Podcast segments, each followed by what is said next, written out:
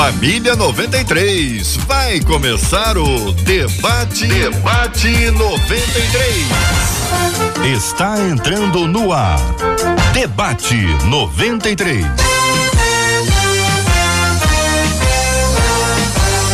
Realização 93 FM. Um oferecimento Pleno News. Notícias de verdade.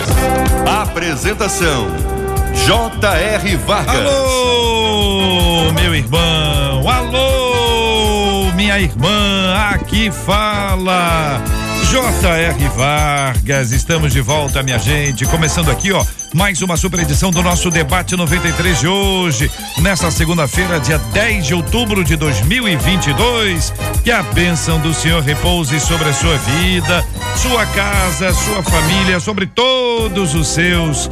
Que a bênção do Senhor seja sempre sobre você, querido ouvinte, em nome de Jesus. Muito bom dia para quem nos acompanha de todos os lugares desse lindo planeta maravilhoso.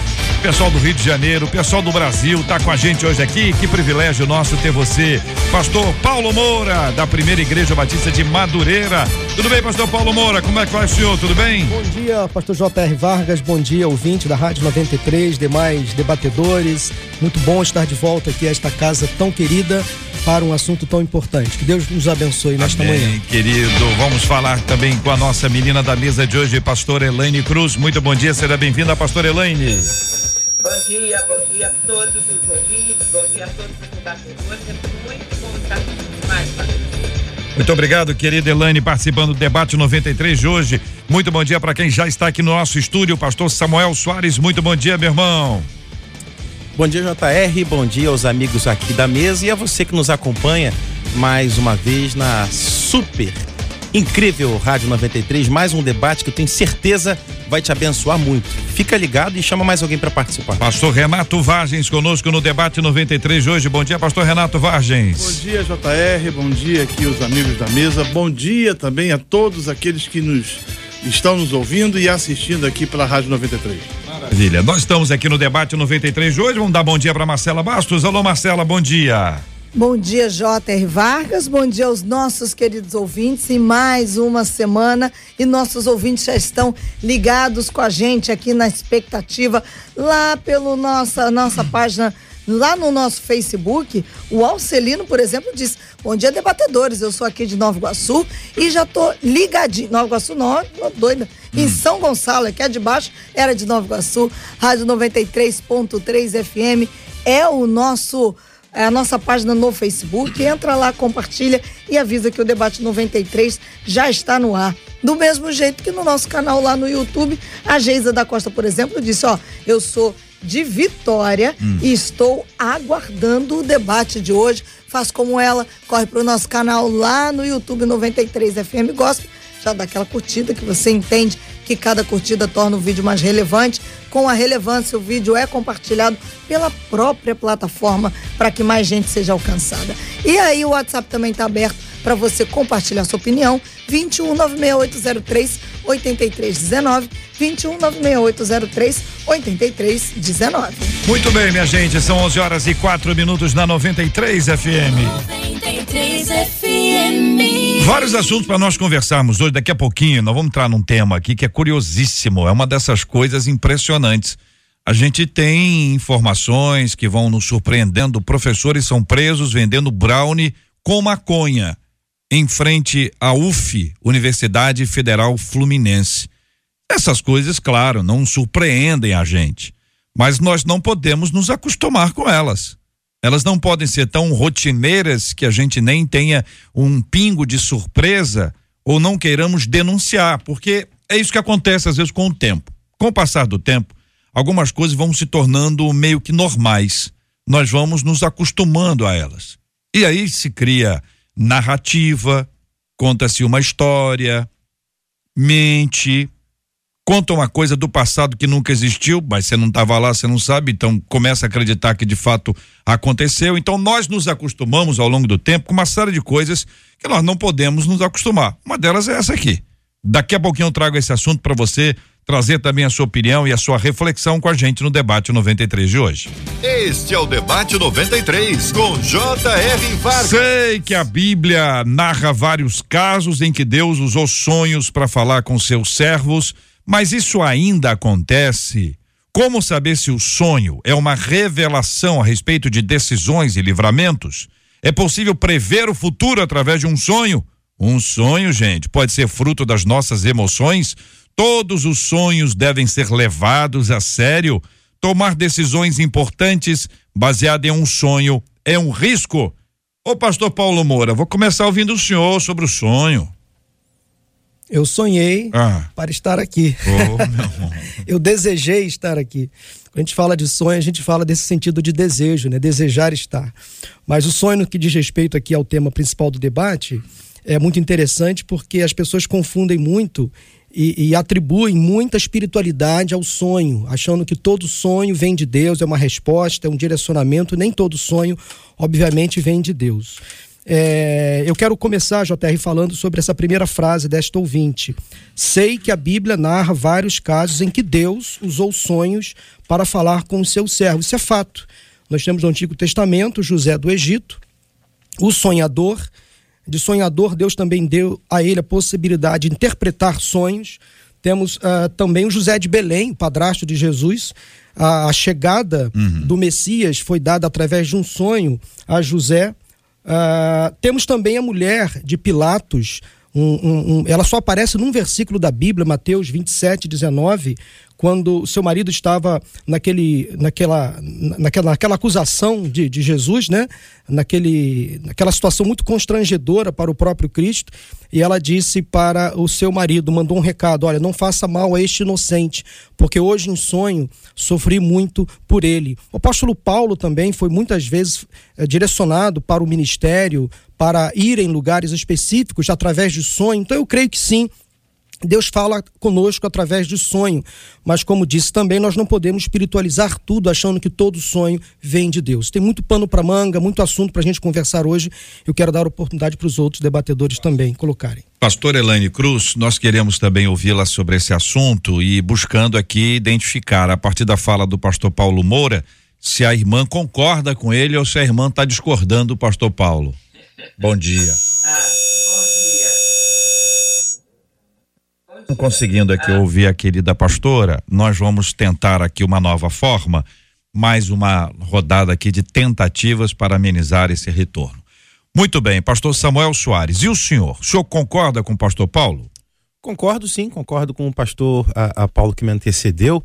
Uh, eu, eu diria que uh, eu não só tenho uma opinião sobre isso, mas eu sou do tipo ou do grupo de pessoas que têm também experiência com isso. Uh, mas uh, o final da fala do pastor uh, Paulo, muito bem colocada, diz, e eu repito, não é todo sonho que eu já tive ou que eu já ouvi que havia alguma coisa de, de espiritual. O, o, o grande X é esse como é que eu faço para ter esse uh, discernimento do que vem da parte de Deus como um recado, como um aviso, e aquilo que não, que é apenas uma projeção. Uh, essa semana, por exemplo, eu tenho duas filhas, uma de oito e uma de quatro, e a minha filha de oito disse para mim essa semana agora que fechou, estava com dificuldade de dormir, já deitada na cama, porque estava com um pensamento. Eu falei, mas que tipo de pensamento? Ah, eu tô pensando, e se eu estivesse, aí disse o nome de uma cidade, numa cidade tal, sozinha sem vocês, como é que eu faria para voltar para casa? Eu pergunto, mas da onde é que você tirou isso? Uhum. O que, que você assistiu ao longo do dia? Né? Algum tipo de vídeo, algum filme? Você ouviu alguma coisa nesse sentido e daí isso fica na sua cabeça? Ela só tem oito anos. Uhum. Mas muitas vezes acontece algo semelhante com nós, é com, com cada um de nós. Uhum. Você está pensando muito em alguma coisa, aquilo não sai da sua cabeça por um, dois, três, quatro, cinco, dez dias pensando sobre aquilo. Você vai dormir, você vai pensar sobre aquilo. Uhum. Você acorda, Deus me deu um sonho. Deus me deu um sonho que não, não foi um sonho. Foi uma projeção de algo que você está sendo uh, consumido ao longo dos dias. Então, na véspera de algo uhum. importante, uma prova, um concurso, uh, o fechamento de um contrato, alguma coisa que você vai ter que se comprometer, É natural que você se ocupe muito desse pensamento e é possível sim que ocorra de você passar a noite e sonhar sobre aquilo.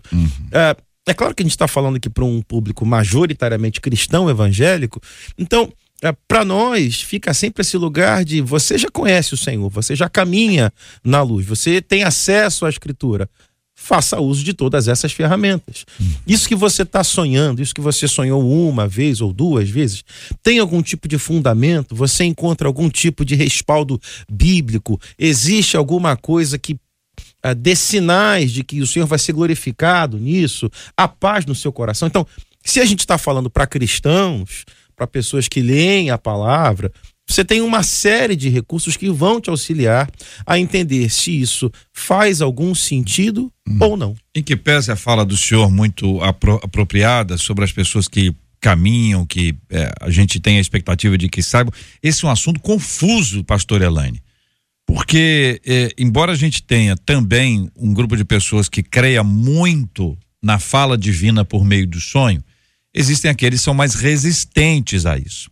Então, alguns são mais resistentes porque outros talvez tenham dado crédito em excesso e tenham se confundido. Queria a sua opinião sobre esse assunto, pastor Elaine Cruz. Bom, vamos sentar aqui, parece que agora foi. Ah, ah, na verdade, os sonhos são fundamentais para a nossa psique. Ah, as- o sonho, nós dissemos, é uma produção onírica, uma produção mental. Tudo que a gente vê, tudo que a gente ouve, tudo que a gente assiste, tudo que a gente imagina, tudo que a gente pensa elabora, fica guardado na nossa memória. Ah, de uma forma bem simples, é como se ao longo do dia ah, nós tivéssemos um quarto com uma cama. Ah, e essa cama, tu- todas essas essas informações fossem peças de roupa colocadas em cima da cama. Por que, que é importante o sonho? Porque o sonho é exatamente essa arrumação mental. Todos nós sonhamos durante a noite. Nós podemos não nos lembrar dos sonhos.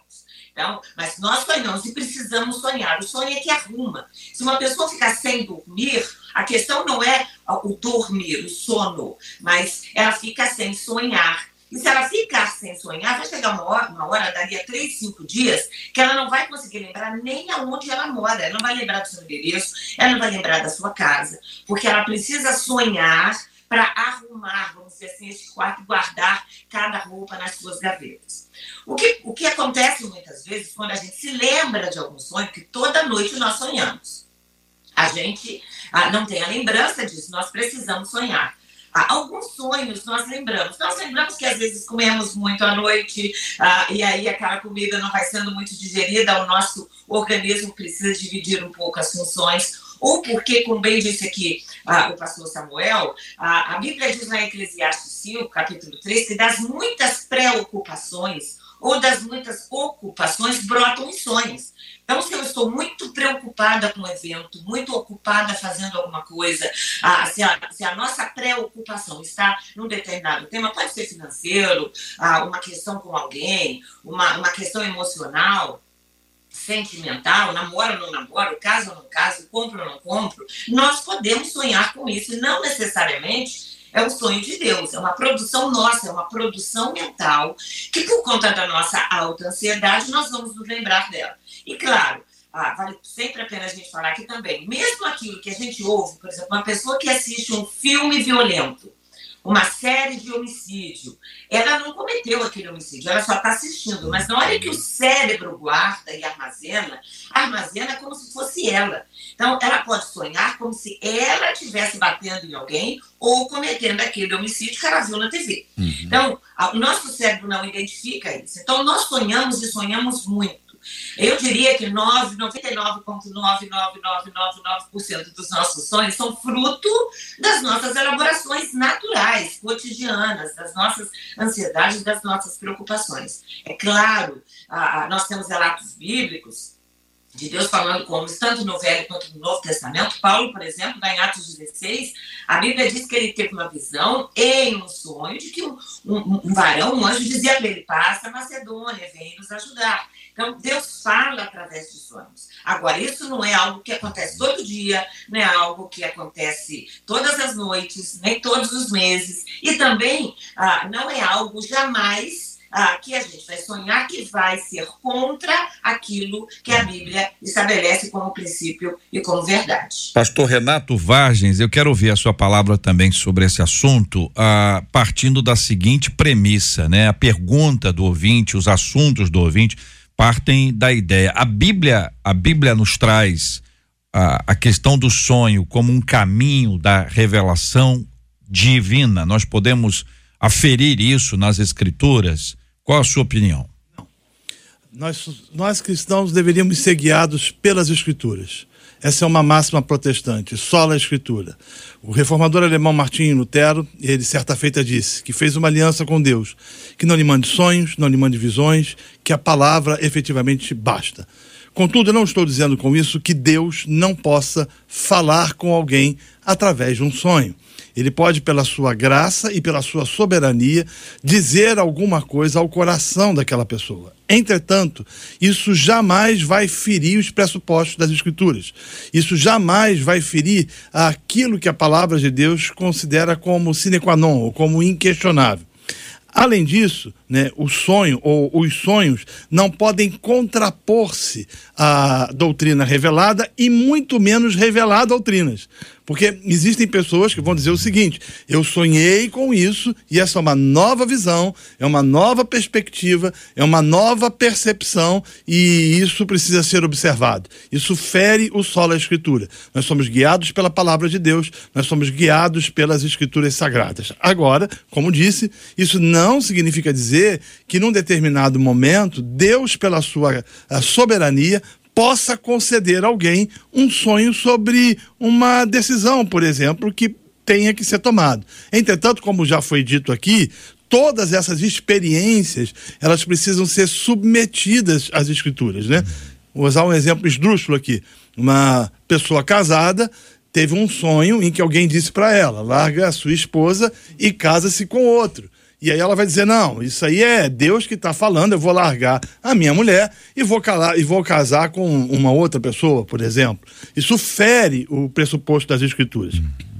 Um outro ponto que vale a pena é, é, mencionar é que se fala muito nos dias de hoje é que Deus sonha. Deus não sonha, Deus decreta. Deus é Senhor, Ele manda, Ele determina. E aí, em cima dessas holocubrações de Deus sonha, começa-se a dizer que a gente tem que sonhar os sonhos de Deus. E sonhar os sonhos de Deus, às vezes, para alguns, é contrapor-se efetivamente às Escrituras. Então, ela é lâmpada para os nossos pés, ela é luz para os nossos caminhos, ela deve ser modelo para as nossas vidas e toda experiência que a gente tenha deve ser submetida a ela. O pastor Paulo, pastor Samuel, pastor Elane, vocês concordam? Sim, eu concordo. Eu acho que a, penso né, que a Bíblia que, deve ser o nosso guia principal, nossa regra de fé e prática, inclusive para interpretar sonhos. Como disse, nem Amém. todo sonho vem de Deus. Deus fala através de sonho, fala, mas o inimigo também fala através de sonhos. E às vezes o inimigo é cruel quando fala através de sonhos. Por isso nós precisamos nos apoiar sempre na palavra do Senhor, quem vai nos dar então aquela aquele discernimento. Nós precisamos hoje buscar sempre, meus irmãos, o equilíbrio. Estamos vendo um tempo de polarização, onde as pessoas estão muito nos extremos. Uhum. Nós precisamos voltar para o centro da palavra, palavra revelada. Como disse o pastor Renato, ela por si só já se basta. A gente fica tentando buscar conhecimento no sobrenatural e o natural é a palavra já revelada. Vamos nos basear na palavra. Mas eu admito que Deus fala muito através de sonho. Eu já tive uma experiência forte com Deus através de sonho. Ele me confirmou na palavra. Eu busquei na palavra a confirmação daquele sonho que eu tive. Como a doutora Elane muito bem disse, todo Todos nós sonhamos, cerca de 95% das pessoas sonham aproximadamente. E nós, na, na verdade, não lembramos de todos os sonhos que temos.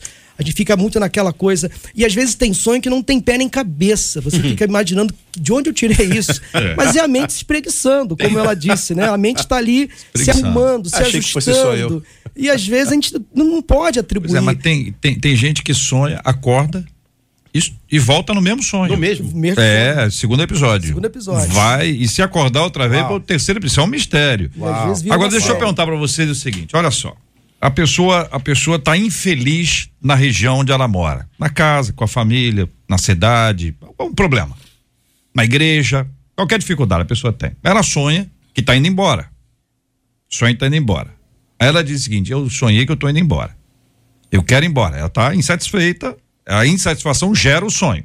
E aí ela vai buscar nas escrituras. Não, tem que ter apoio nas escrituras. Tudo que vocês estão falando. Ok. Aí ela abre lá em Gênesis 12. Sai da sua terra, da sua parentela, vai para uma terra que eu te mostrarei. Correto? Ela está insatisfeita, gerou o sonho. Ela sonhou, estava indo embora. Foi buscar nas escrituras. Encontrou lá Gênesis 12, Abraão, Sara, partindo, largando a parentela. Às vezes a pessoa mora no, no quintal. Isso é uma ilustração fictícia, mas é, é- é bem acontecer. real, né? Pode acontecer. Mo- mora lá no lugar e aí, vambora. Tá nas escrituras, mas pode não ter sido a vontade de Deus.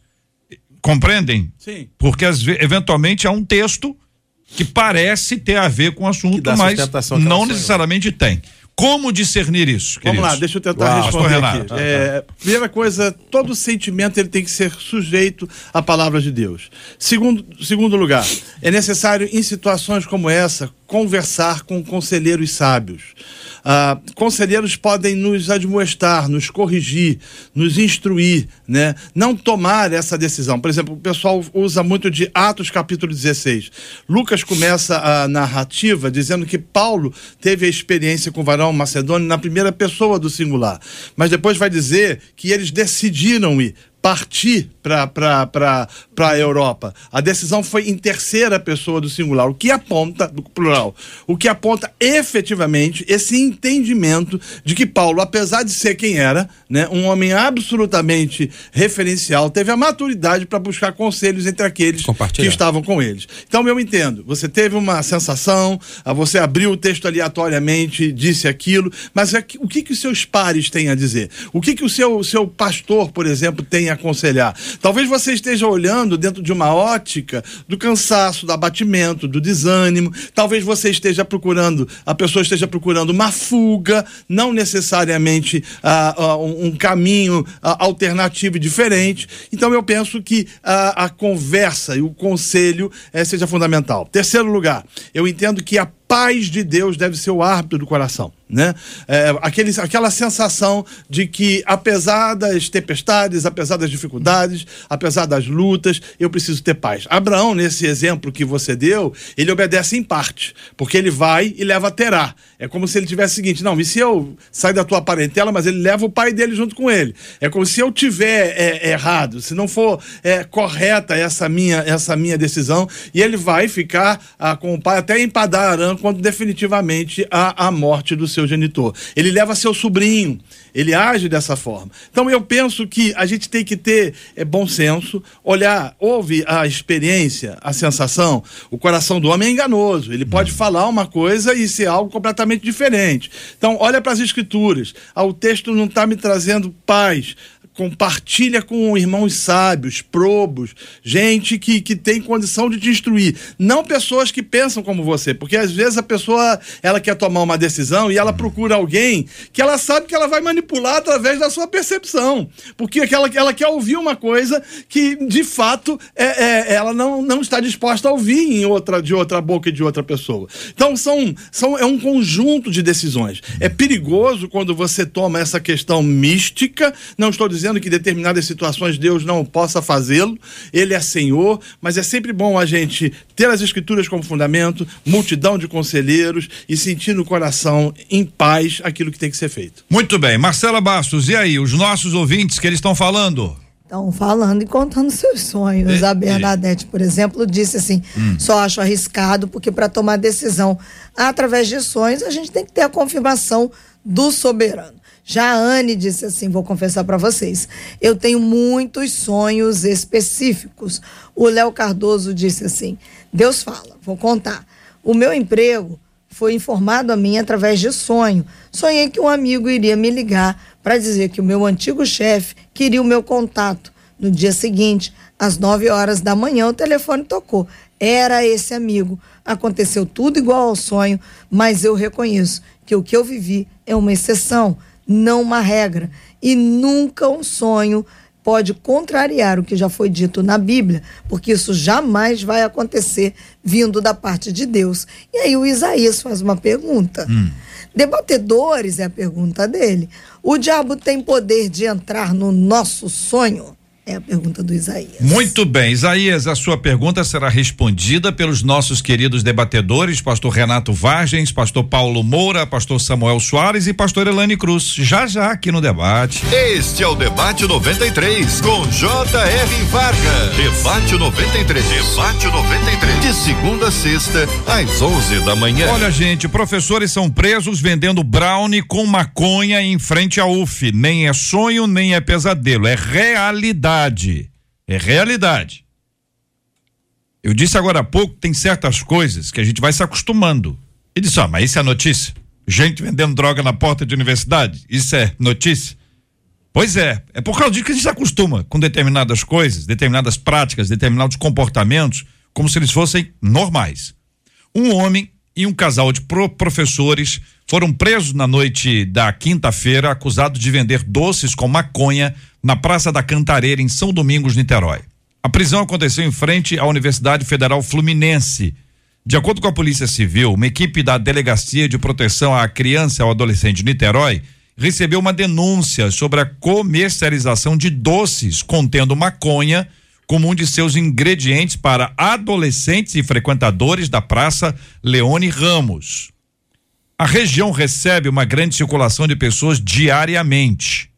Ao chegar no local, os policiais constataram que havia uma venda de entorpecentes ligados a guloseimas, apelidados de brisadeiros e brownies mágicos. Brisadeiro, brisa é uma, uma palavra que se associa sempre à droga. Esse comércio era praticado por um casal de professores moradores do município de Maricá.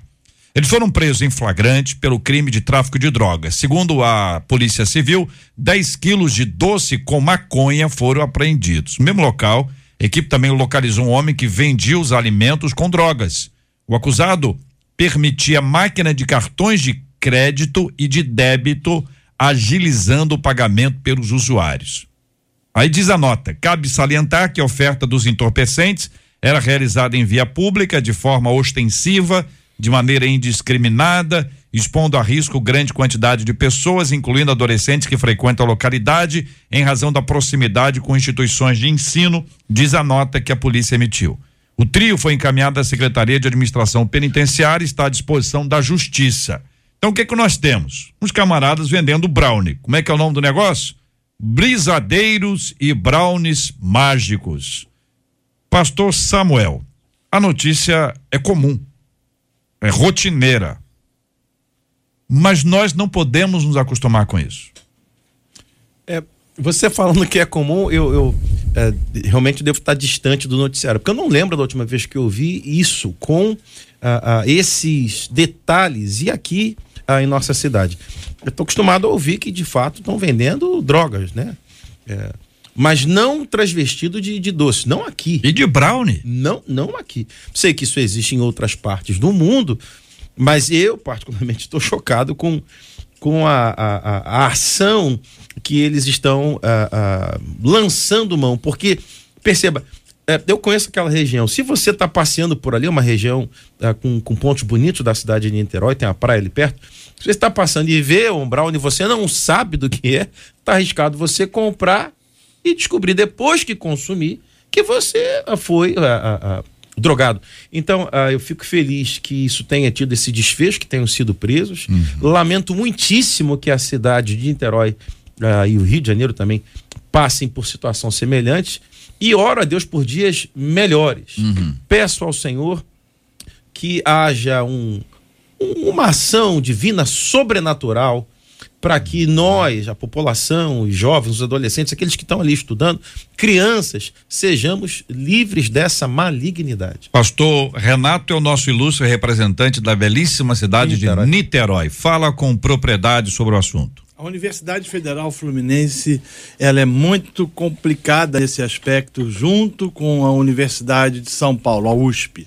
Essas duas universidades, não efetivamente a sua estrutura universitária, ah, mas eh, o seu entorno, nos traz coisas como essa que nos fazem ruborecer de vergonha.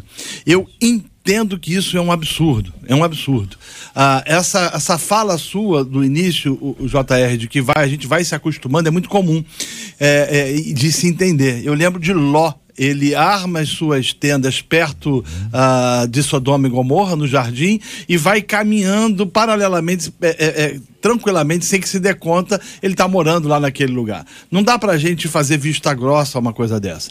Ainda que parte da sociedade queira introjetar na- no restante da população a normatização das drogas. A droga é um, é um, é um- o consumo de drogas, ele, ele é letal, ele destrói casas, destrói famílias, ah, ele, ele precisa ser tratado com severidade. Sou absolutamente contra a descriminalização da droga. Penso que qualquer cristão também o é. Não existe possibilidade de apoiar uma coisa dessa. Agora, cabe a- a- ao, poder, ao Poder Judiciário né, é, punir né, com a rigidez da lei aqueles que estão vendendo para menores, inclusive, possivelmente, né, é, drogas que podem proporcionar destruições no, na psique, no coração, na, na vida e nas famílias de todas essas, Neurônios, essas pessoas. É um absurdo. É um absurdo. Lamento profundamente, o que mostra que nossas universidades, elas de certa forma estão emparelhadas, porque o que o- o- a notícia traz que são professores, São professores. né? são professores que são pagos com dinheiro público, né? Que deveriam ser punidos e em, em determinada situa- situação, na minha opinião, serem demitidos, exonerados, porque isso ultrapassa o bom senso e a liberdade. Aí a gente entra, pastor Paulo, na questão que envolve legalização das drogas e até o- a utilização de espaço público, ou mesmo, como disse o pastor Renato agora, de é, é, pessoas que estão envolvidas com a educação, com a formação, com a orientação, com a direção que deixam marcas profundas na nossa vida. Todos nós temos pessoas que nos deram aula em algumas etapas da nossa vida e que se tornaram valiosas, referências para nós. JR, fazendo apenas um breve link com o assunto anterior, o primeiro assunto do debate, isso é, um- é o pesadelo da vida real. Isso não está na nossa imaginação, nós não, não estamos aqui fantasiando. Esse- essa matéria não é uma matéria fictícia, não é uma fake news, é uma verdade, que infelizmente está acontecendo. O que me choca na fala do pastor Renato, ele colocou muito bem no final, são professores fazendo isso. Professores deveriam ensinar, dar o exemplo, Alguns, algumas imagens nos chocam. Professor, recentemente eu recebi, verdade, nu, num pátio de uma universidade, com uma bandeira enrolada, ali fazendo o seu movimento, o seu manifesto. Segundo ele, estava ensinando a sua classe. É uma matéria que ele estava ensinando. Isso é muito ruim para a sociedade. A gente não pode mais relativizar esse tipo de situação. Estamos passando por uma questão espiritual em nossa nação. É um momento delicado, nós temos que orar, temos que clamar, temos que fazer alguma coisa, mas a gente não pode relativizar esse tipo de situação. E eu creio que esse professor ou professores têm que ser severamente punidos. Pastor Elaine, a sua, o seu olhar sobre esse assunto, irmã.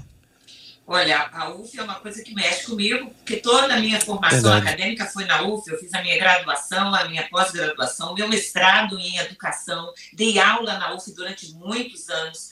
Então, a UF, a- a- a- eu conheço muito bem, chegou uma época até que eu e o pensamos em mudar para Niterói, porque eu passava os dias, na realidade, em Niterói. Ah, ah, mas a verdade é que, infelizmente, como já foi dito aqui, esse emparelhamento está muito, cada vez mais forte. Não é, infelizmente, uma matéria que choca, porque o meu filho, que hoje tem 35 anos, quando estava ah, no primeiro ano, no segundo ano, na época ele tinha 6, 7 anos, eu me lembro, ele estudava no Colégio Batista, ali em Niterói, ah, desculpa, ali na José Gino, ali na Tijuca, ah, e naquela época, eu me lembro, e eu fui uma das mães que fomos até a delegacia, havia um grupo de rapazes vendendo balinha com, com drogas na porta da escola, para as crianças maiores. Então, eu estou falando da década de 90, né? uma coisa que eu vivi de perto e a gente acompanhou, foram presos, não sei como é que a, a, a coisa seguiu depois. Ah, ah, é óbvio que a gente sabe que isso acontece agora. É muito triste que nós estamos vivendo em um país hoje, onde a, a essa, essa busca e essa briga por essa descriminalização, ah, por ver a maconha como uma coisa simples, cada vez está sendo mais divulgada. A gente ora para que isso não cresça, a gente ora ah, para que os próximos dias definam questões melhores, mas a gente ora também ah, ah, para que cada vez mais as pessoas se levantem e denunciem, porque é crime é denúncia. E, graças a Deus, nós ainda vivemos num país onde isso pode ser denunciado como crime, onde isso pode ser visto como crime. Agora, é o nosso papel, nosso papel de aluno, nosso papel de professor que observa a ação do outro, é o nosso papel de cidadão. A gente precisa denunciar que é crime, a maconha destrói neurônios, a maconha altera a psique, não é ah, uma questão tão simples como as pessoas colocam. Na verdade, a maconha deforma a psique, a mente do ser humano. A gente precisa entender isso de uma forma mais séria. Olha, eu tenho impressão que boa parte dos nossos ouvintes estão dizendo assim: é verdade. Vocês quatro estão certos. Isso não pode acontecer em hipótese alguma. Mas um outro tanto, um outro tanto está dizendo que vocês são conservadores. Vocês têm que abrir a cabeça, rapaz, pensar, pensar com a mente aberta, são conservadores, retrógrados. Opa. Ultrapassados. É essa a declaração. Vocês estão acostumados, absolutamente acostumados com, com esse assunto. Eu entrevistei aqui os quatro primeiros colocados no- na disputa do governo do Estado. E perguntei para os quatro sobre legalização das drogas. Essa entrevista está no canal do YouTube, os ouvintes podem assistir. E um dos candidatos, especialmente um deles, causou uma surpresa nos nossos ouvintes que ficaram impressionados com a mudança de posicionamento dele. Teve até um ouvinte que disse: Ó, você mudou por causa das eleições? Ele foi confrontado com isso e a pergunta foi feita a ele, a resposta está nas, nas nossas redes. O quanto uma, uma política pública pode influenciar ou pode se omitir? Porque neste assunto, você pode dizer assim: não, eu sou contrário, então você está se posicionando. Você pode ser favorável, você também está se posicionando. Mas se você não disser nada, você também está se posicionando. Só que parece mais simpático. Porque você não compra uma briga, deixa a coisa fluir ou apoia Politicamente correto. politicamente movimentos que estão sendo estabelecidos para que isso seja colocado em prática no país. Nós estamos falando de uma questão que envolve as drogas, um pro- problema, como eu disse, rotineiro, corriqueiro. Nós nos acostumamos com isso. Pastor Renato, como o, o que, que o que, que a vida pública, o que, que a política no país pode colaborar para que isso eh, ganhe espaço ou para que isso retroceda, a gente tem outro tempo. Eu entendo que o Estado tem duplo papel: promover o bem e punir o mal. O Estado tem que estar presente em todas as áreas de comunidades carentes e sem oportunidades de vida. Então, é importante educação, é importante saúde, é importante presença ah, nas famílias, instruindo nas crises, nos dilemas e nos problemas. Mas o homem é mau, né? Uma das, das percepções que a sociedade traz, principalmente de viés mais progressista, é de que o homem é bom, ele, ele, é, ele é fruto do meio. Então, é, o que acontece com ele é porque ele está num meio muito ruim, então ele é punido e ele precisa. ah, é, é, ser tratado de forma onde ele tenha liberdade, inclusive de consumir drogas ou, ou seja lá o que for, sem que tenha ameaça da parte do Estado. Eu entendo que o Estado precisa estar presente. Não sou, não creio no Estado grande, mas creio que o Estado tem que estar presente. Ele tem que se fazer presente no processo de educação, no auxílio da educação, melhor dizendo, no processo de saúde pública, de incentivo a esportes e seja lá o que for. Mas tem que ter dureza por parte do Estado quanto àqueles que praticam o mal e que vendem entorpecentes. Né? É somente quem já teve que fazer sepultamentos de jovens que ah, morreram em virtude de uma overdose, como nós pastores às vezes somos obrigados a fazer, mães desesperadas porque o seu filho foi destruído pela maconha, pela cocaína, pelo craque que de- de- arrebentou a sua casa consegue entender que é muito mais do que conservadorismo. É muito mais do que ter uma percepção conservadora. É, é você entender sim de que o Estado ele precisa ter políticas públicas e não é política partidária, são políticas públicas, mas ele precisa ser firme para punir o mal. E se há punição do mal, né, de forma sistemática, automaticamente abrindo-se espaço para que políticas públicas façam diferença na vida do indivíduo, a gente vai ter uma diminuição significativa de pessoas envolvidas com as drogas. A legalização nunca foi o caminho. A descriminalização nunca foi o caminho. É somente normatizar aquilo que a gente já tem visto, né? Eu tenho ido a lugares, estive no Canadá, Uruguai, países onde você vê que a- a- as drogas elas foram descriminalizadas e a desgraça ela foi potencializada em 10. Então não é o caminho. É, e aí, pastores? Eu, eu só queria eh, complementar eh, essa questão de uso recreativo de drogas. Inclusive, esse, este candidato, eu espero que ele tenha realmente mudado de opinião, porque essa expressão é dele, uso recreativo de drogas, como se usar drogas fosse uma coisa bacana, legal, descolada, recreação. Não é. Quando o, o indivíduo dá o primeiro trago, a primeira cheirada, o primeiro gole, pode abrir uma porta que ele não mais vai conseguir fechar. Vindo para cá, eu passo por algumas cracolândias da nossa cidade. É, deprimente. Você vê, perceber ali verdadeiros zumbis nas ruas, sem norte, sem rumo. E o Estado fica impotente, porque quando o Estado age, parte da imprensa, infelizmente, eh, critica a ação do Estado, que é promover o bem àquela pessoa, tirá-la daquela situação, ela não tem a mínima consciência do que está fazendo. E aí eu sou favorável a uma- interdição do Estado nessas pessoas. Elas não têm condições, não têm capacidade cognitiva para perceber o que estão fazendo. Elas têm que ser tratadas, internadas, à luz de medicação, de terapia, também de espiritualidade, fé, porque eu entendo que é só você visitar os centros, centros de recuperação, como a fé, a espiritualidade é importante nesse processo, mas uso de medicação, terapia, terapia laboral, isso é muito necessário. E nós não podemos fazer vistas grossas essa questão do uso de drogas no, no- no nosso Rio de Janeiro. É, é- é muito sério. A, a igreja tem uma responsabilidade grande na recuperação, né? O agente, o maior agente de recuperação de viciados no, no país inteiro é a igreja. Sim. Em todo lugar tem uma casa de recuperação de viciados. Quem conhece a igreja, quem frequenta, sabe muito bem disso. É coisa comum. Ah, os jovens vão visitar até para poder ver a realidade. As senhoras da igreja, os homens da igreja ajudam fi- financeiramente e doam alimentos para poder ajudar, né? porque não tem estrutura. Não tem estrutura, tem coração, paixão. Mas eu quero buscar isso aqui para dar essa ideia da luta. Isso é uma luta. Quem tem um viciado em casa, quem tem um viciado em casa é, é- é- fica o tempo inteiro com medo do próximo passo. É gente que pega as coisas dentro de casa e vende. É gente que sai para comprar droga de alguma forma e bate aquele desespero. Nós conhecemos a realidade, o estado do Rio de Janeiro, quem está ouvindo a gente na cidade, no Grande Rio, sabe muito bem disso. Mas eu quero lembrar a vocês o seguinte: que nesse aspecto, a questão de quem está no comando tem um peso muito grande. Porque é uma questão de exemplo, de determinação. Não pode, não vai acontecer. Vamos cuidar disso, mas não apenas para reprimir, mas para tratar e para ilustrar, para ensinar. Essa ideia de que a gente vai se acostumando, e vai mesmo, Pastor Paulo. Os cracudos que estão na Avenida Brasil, que estão debaixo do viaduto, ele vira paisagem. As pessoas acostumam. Não, não vê nada diferente, mas é, é aquilo ali. Por isso que, às vezes, a construção de uma narrativa que define um posicionamento político, que define a, a, a história de alguém a partir da construção da narrativa. Né? Hoje em dia, vocês estão aqui, vocês são posicionados politicamente. Mas existe um bom número de outras pessoas dizendo que vocês estão errados, que vocês não têm que se posicionar. Que isso não é para a igreja. A igreja não pode se envolver com política.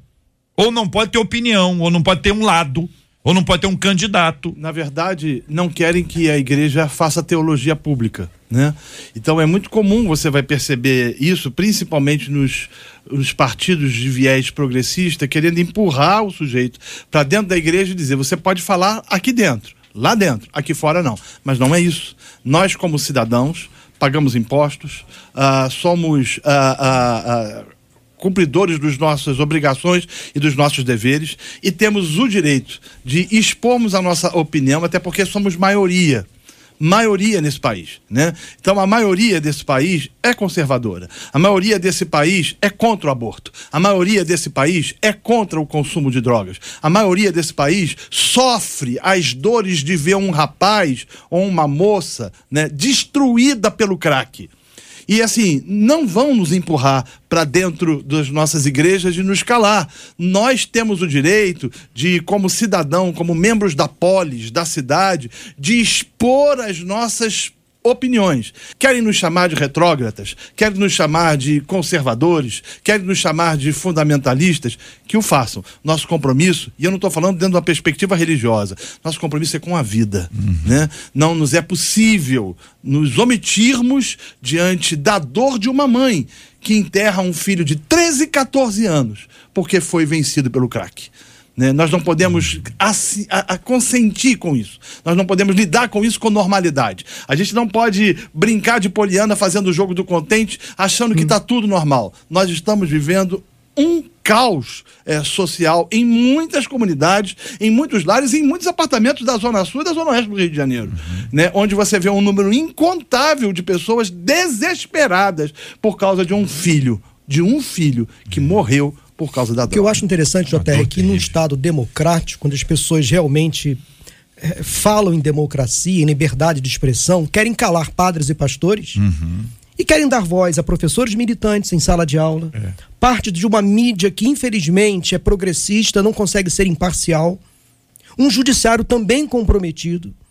Eu não sei até quando nós vamos conseguir ter esse direito de opinião que estamos tendo aqui. Porque está batendo a nossa, as nossas portas já uma censura, Sim. que não é mais velada, não é mais escondida, ela é explícita. Ministra, ex-ministra Damares fez um depoimento recentemente, parece que no sábado, numa igreja, ela falou: agora eu posso falar, porque eu estou numa igreja e eu não faço mais parte do governo, agora eu sou uma candidata já eleita ao Senado. Ela disse isso muito claro. Porque ela pode ser perseguida pelo aquilo, por aquilo que ela disse, fazendo referência ao abuso sexual de crianças na ilha de Marajó. Que é um- Que é um absurdo. E a imprensa não divulga isso. Não divulga. Parte dessa imprensa militante, infelizmente, não divulga. Aí a gente tem que recorrer a sites como Pleno News e outros que falam a verdade. É, eu, eu tenho impressão, pastor Paulo, que também o, o público, nosso público aqui, mas o público como um todo, tem, tem observado claramente isso. Por isso que essa, essa expressão, a construção da narrativa, ela é, é curiosa. E quem já fez esse teste sabe, a mesma notícia neste veículo, naquele, naquele outro. Às vezes você pega uma Diferente. frase, uma frase, você vê que essa frase circula nos dois principais jornais de São Paulo, no principal site, que é da mesma empresa, de uma das empresas lá, na Rede Globo. Então vamos lá, vamos dar os nomes. Foi de São Paulo, Estado de São Paulo, UOL e Globo. Então essas são informações, mas não são os únicos, não. Tô falando, são esses, são os mais conhecidos. Maiores. Maiores. Você vai observar uma, uma perspectiva, muitas vezes, tendenciosa. Para dizer, olha, acredite nisso. E uma pessoa que não, não, não tem tempo, porque não é que a pessoa não pensa, não. Brasileiro pensa muito, mas ele não tem tempo de mastigar a notícia. Ele embarca com aquela informação. Lê manchete. O headline é suficiente, né? Headline é Muitos suficiente. É complicado, pastor Samuel. Ah, eu, eu, eu diria que essas eleições que nós atravessamos agora, conversava isso com o pastor Renato Vargas aqui antes de entrar no estúdio. Essas eleições que vivemos agora no primeiro turno, que definiram ah, o próximo Congresso, me parece que elas são uma resposta. Ah, Esperava-se um certo número, mas ao conferir as urnas, todos nós testemunhamos um número muito maior do que se esperava, tanto na Câmara quanto no Senado. E eu tenho certeza que isso representa uma certa luz nesse fim do túnel para esse próximo período que se inicia. Ah, O Congresso que foi eleito ah, será muito mais combativo com pautas semelhantes a essas que a gente está tratando aqui. Não vai haver nesse próximo ah, período facilidade para se. Vamos pensar em legalizar. Não, não vai legalizar, não. O problema, meu querido pastor, é que os poderes eles são díspares hoje, né?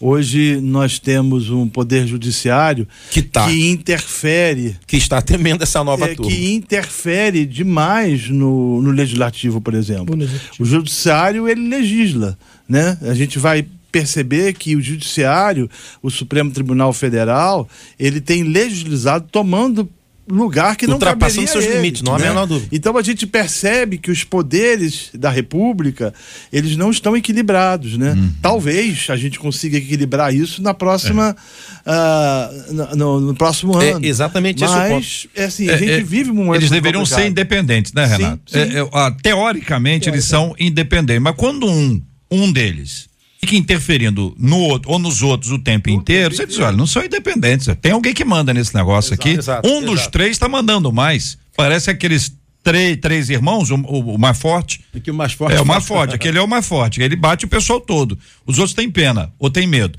Agora, pastor Elane Cruz, a, a ideia da polarização, né? E- existe uma fala, assim, ah, que pena. O- o- se não polarizar, porque tem um lado só. Um lado só é porque é uma ditadura. Então, quando tá polarizado, fica até pra gente, fica até com receio, tá polarizado. Então, eu vou ficar quieto para não po- polarizar, não quero criar é, com, conflito. É uma, talvez seja uma das formas também de se intimidar. Intimidar o outro, que pode ter posicionamento, ainda que seja diferente. A verdade é que a polarização, ela existe. A polarização, se a gente for partir para isso, é céu ou inferno, é vida ou morte, é Deus ou o mundo, ah, é céu ou inferno. A polarização existe e, infelizmente, nós estamos vivendo isso. Ou, às vezes, até felizmente, porque por muito tempo esse discurso não foi colocado nas igrejas, não foi colocado nas casas, porque as pessoas achavam que a política não entrava dentro de casa. A política ficava do lado de fora. E política é a arte de conviver. Ah, nós precisamos entender e falar sobre isso. Não dá para não, ah, não se posicionar. Nós precisamos nos posicionar. Precisamos nos posicionar sim com relação às drogas. É porque nós não nos polarizamos, nós não ah, nos ah, ah, posicionamos que as ideologias entraram na escola, entraram na universidade, ah, emparelharam toda uma geração de jovens e muitos deles ditos evangélicos, que são ah, que frequentam igrejas evangélicas e que estão assim ah, quase que encantados pelo discurso, que não é um discurso coerente com o discurso da Bíblia. Então, ah, em cima de toda essa, essa discussão, que eu concordo com tudo que foi dito aqui, ah, ah, um alerta para pais e mães, porque essa questão da droga chega de pequeno. Ah, hoje as crianças estão sendo viciadas com 11, 10, 11, às vezes até menos, com 9, 10, 11 anos. Então, essas crianças trazem a droga para casa, está dentro da mochila, está dentro ah, do quarto. Ah, os pais precisam conversar, não basta levar à igreja, tem que trazer a, a Bíblia para casa, evangelizar em casa. Isso tem que ser discutido nas igrejas, isso tem que ser discutido entre adolescentes, tem que ser discutido nos nossos eventos gospel para jovens. Então, é importante, sim, que a gente se posicione, é importante ah, que essa polarização exista e que a gente ou fica. Hoje em dia, nós estamos assim, ou nós votamos ah, ah, ah, ah, pela a constituição daquilo que nós acreditamos biblicamente, ou nós vamos negar, porque votar ah, for contra isso é negar tudo aquilo que nós acreditamos, que Deus criou homens e mulheres, que nós não podemos ser dominados por nada, ah, que temos a liberdade de expressar a nossa fé. Então, que Deus nos abençoe. É, é uma polarização que está sendo necessária.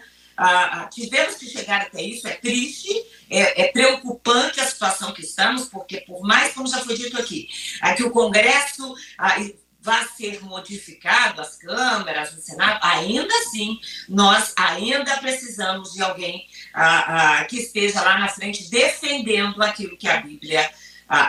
E uma coisa que é muito importante, gente, é, é que isso também se aplica a, a- a álcool, cigarro, claro. É, o, o medo é porque essas coisas são, são entre aspas, le- legalizadas, né?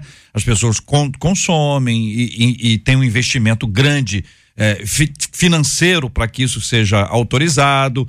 E a gente sabe o quanto isso também é complicado. Quantas portas são abertas por meio de coisas aparentemente comuns, pastor Só Renato. falar uma coisinha em relação a essa polarização, a palavra da, da, da Elaine foi, foi muito boa. Ah, a polarização geralmente é uma fala dita por aqueles que querem calar os outros. Observe isso. Geralmente quem vai dizer, não, o mundo está polarizado, nós precisamos ah, calar, é- é- provém de alguém que quer calar um outro grupo que não permite que não quer permitir com que o outro grupo se posicione. Até a década de 80, né, costumava se dizer, 80, 90, de que crente não se envolve em política. Se você perguntasse há 10 anos passados o nome dos integrantes do Supremo Tribunal Federal, ninguém saberia. Hoje é diferente. Hoje a sociedade é diferente. Eu olho essa questão da polarização como uma maturação. A sociedade, ela, é, de certa forma, ela amadureceu. Né? Ela quer participar do destino da polis. Ela quer participar do destino da cidade dela. Só que ela não está disposta a fazer o que se fazia antes, que é receber pelos meios de comunicação a, o pacote que deveria ser obedecido e obedecer. Porque isso é incondizente. Então, quando você fala, né? É, é, contrário a isso, e aí que vem a minha preocupação, porque um dos candidatos disse que vai regular a mídia. Né? Regular a mídia significa dizer, por exemplo, é, é, que, que, que ele tem a verdade, né? eles possuem a verdade, e que talvez algumas coisas que serão é, debatidas ou tratadas nessa rádio serão proibidas. Né? É, é, ou seja, nós falamos, né? Hum. A gente quer falar, mas vocês têm que ficar calados. É.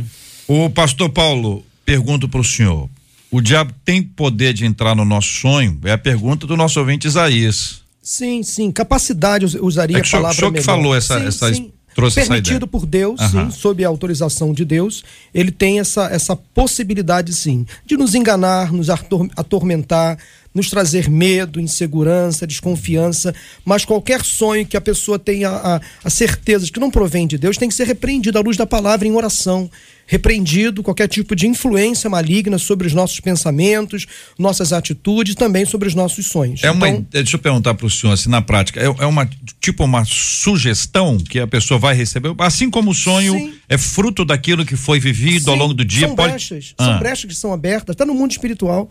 Uma pessoa que por exemplo, as más conversações corrompem os, bons costumes.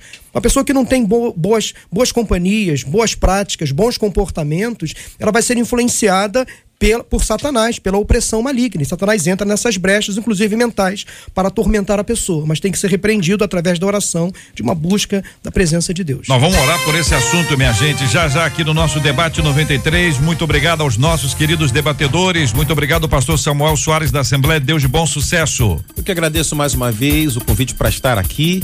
É uma edição muito agradável, muito edificante uh, do debate. Obrigado, JR, o pessoal da rádio, os amigos aqui à mesa. Querida doutora Elane, que bom. Achei que fôssemos nos encontrar presencialmente. Ela que é minha madrinha, JR. Olha aí, que maravilha. Um beijo grande. Deus abençoe a você que nos acompanhou e que o Senhor te ilumine e Amém. que você sonhe sonhos para a glória de Deus. Vou considerar a despedida do pastor Samuel o nome de todos, porque eu tô com o tempo apertado, nós fomos longe aqui, o pastor já mandou abraço para madrinha, fez aquele comercial todo, pastor Elaine Cruz, pastor Paulo Moura, pastor Renato Vargens. Vou pedir que a gente possa orar junto agora, pastor Renato vai orar conosco. Vamos apresentar esses temas todos diante de Deus em oração. Vamos orar também pela cura dos enfermos, consola os corações enlutados, como temos feito todos todos os dias. E aqui um carinho, gratidão a Deus pela vida do nosso querido Cícero. Trabalhou conosco aqui até agora, quando foi chamada a presença de Deus. Nós vamos orar pela sua família, especialmente pela Alessandra, a sua filha. Vamos pedir a bênção da graça de Deus sobre todos os seus amados, agradecendo a Deus pela vida do nosso querido Cício. Senhor, nós te louvamos por sua graça, bondade misericórdia. Obrigado pelo tema discutido, que o Senhor possa, através de tudo aquilo que foi dito, ajudar as pessoas a tomarem as suas melhores decisões. Oramos por aqueles que estão enfermos, pedimos que o Senhor se compadeça destes e os cure para a glória do seu nome. Oramos pelos inutados e em especial pela família do Cício que uh, perdeu uh, um ente querido, que o Senhor possa trazer conforto, consolo e paz mesmo em meio à dor. Que o Senhor abençoe a todos e essa oração fazemos em nome de Jesus. Amém. Que Deus te abençoe. Você acabou de ouvir Debate 93.